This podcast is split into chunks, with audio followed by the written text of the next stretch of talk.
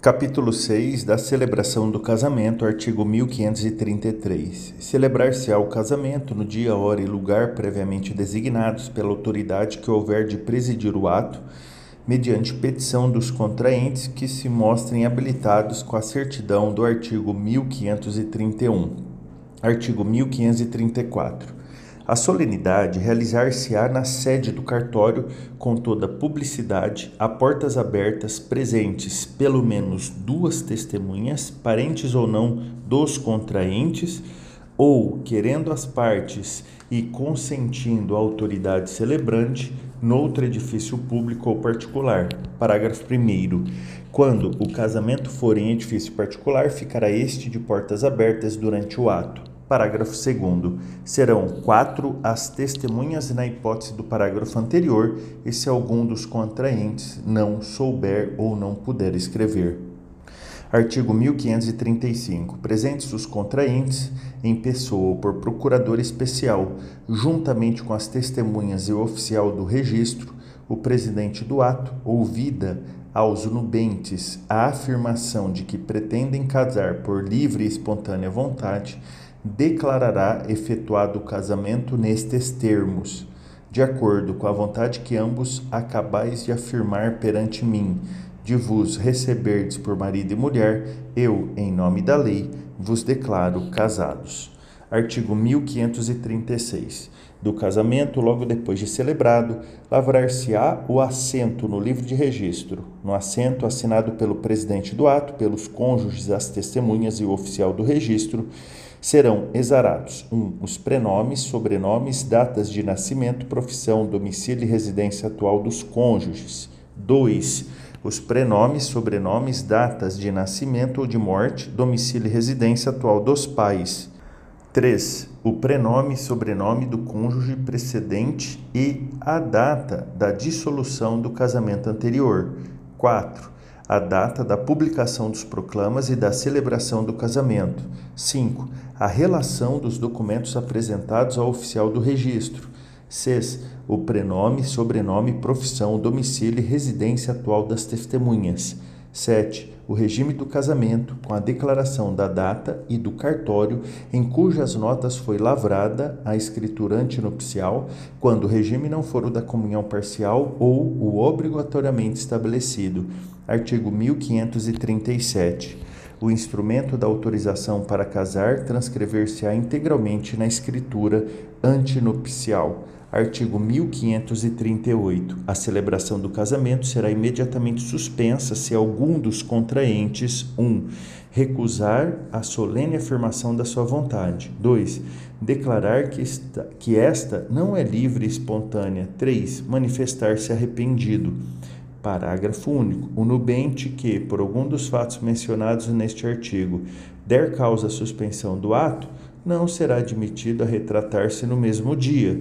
Artigo 1539. No caso de moléstia grave de um dos nubentes, o presidente do ato irá celebrá-lo onde se encontrar o impedido, sendo urgente, ainda que à noite, perante duas testemunhas que saibam ler e escrever Parágrafo 1. A falta ou impedimento da autoridade competente para presidir o casamento suprir-se-á por qualquer dos seus substitutos legais e a do oficial do registro civil por outro ad hoc, nomeado pelo presidente do ato.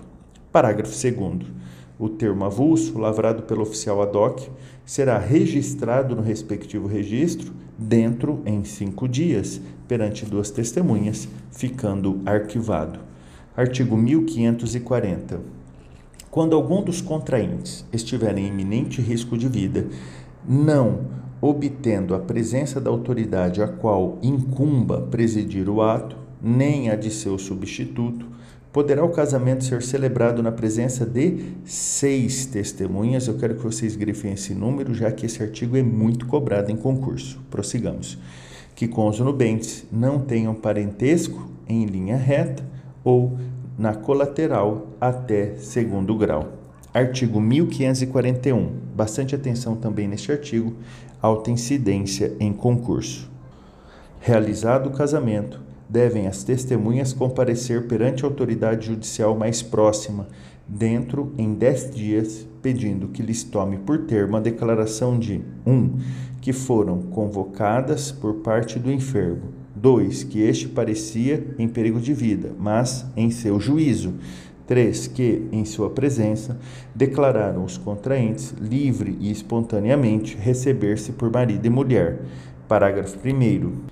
Autuado o pedido e tomadas as declarações, o juiz procederá às diligências necessárias para verificar se os contraentes podiam ter se habilitado na forma ordinária, ouvidos os interessados que o requererem dentro em 15 dias.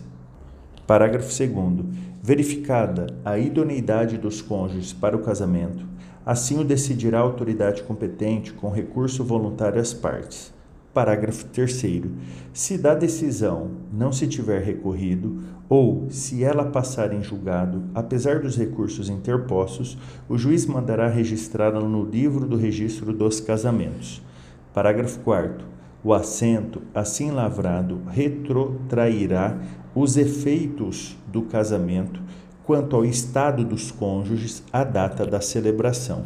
Parágrafo 5 serão dispensadas as formalidades deste e do artigo antecedente, se o enfermo convalescer e puder ratificar o casamento na presença da autoridade competente e do oficial do registro. Artigo 1542. Bastante atenção neste artigo, alta incidência em provas. O casamento pode celebrar-se mediante procuração, por instrumento público, com poderes especiais Parágrafo 1. A revogação do mandato não necessita chegar ao conhecimento do mandatário, mas, celebrado o casamento sem que o mandatário ou outro contraente tivessem ciência da revogação, responderá o mandante por perdas e danos. Parágrafo 2. O nubente que não estiver em iminente risco de vida poderá fazer-se representar no casamento num culpativo. Parágrafo 3. A eficácia do mandato não ultrapassará 90 dias. Parágrafo 4. Só por instrumento público se poderá revogar o mandato. Capítulo 7 das provas do casamento. Artigo 1543. O casamento celebrado no Brasil prova-se pela certidão do registro.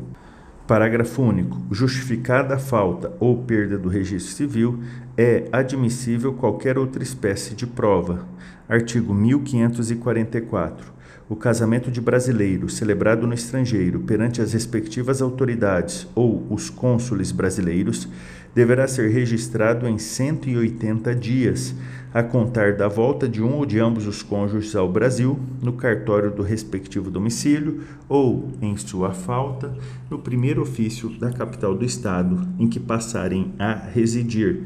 Artigo 1545 o casamento de pessoas que, na posse do estado de casadas, não possam manifestar vontade ou tenham falecido, não se pode contestar em prejuízo da prole comum, salvo mediante certidão de registro civil que prove que já era casada alguma delas quando contraiu o casamento impugnado. Artigo 1546. Quando a prova da celebração legal do casamento resultar de processo judicial, o registro da sentença no livro do registro civil produzirá, tanto no que toca aos cônjuges, quanto no que respeita aos filhos, todos os efeitos civis, desde a data do casamento.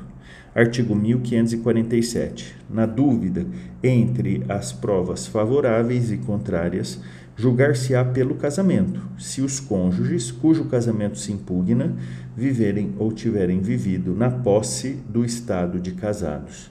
Amigos, se tiver alguma dúvida, crítica, sugestão ou elogio, mande para mim um direct no meu Instagram, arroba memorize. Aproveita, se inscreva no nosso canal do YouTube e no nosso canal do Telegram. No YouTube é Marcel Rulli, hífen memorize. No Telegram é hashtag civil, underline e underline legal. Aproveita também, acesse o nosso site, lá tenho vários materiais gratuitos à disposição de vocês, é www.marcelrulli.com.br. Um grande abraço, bons estudos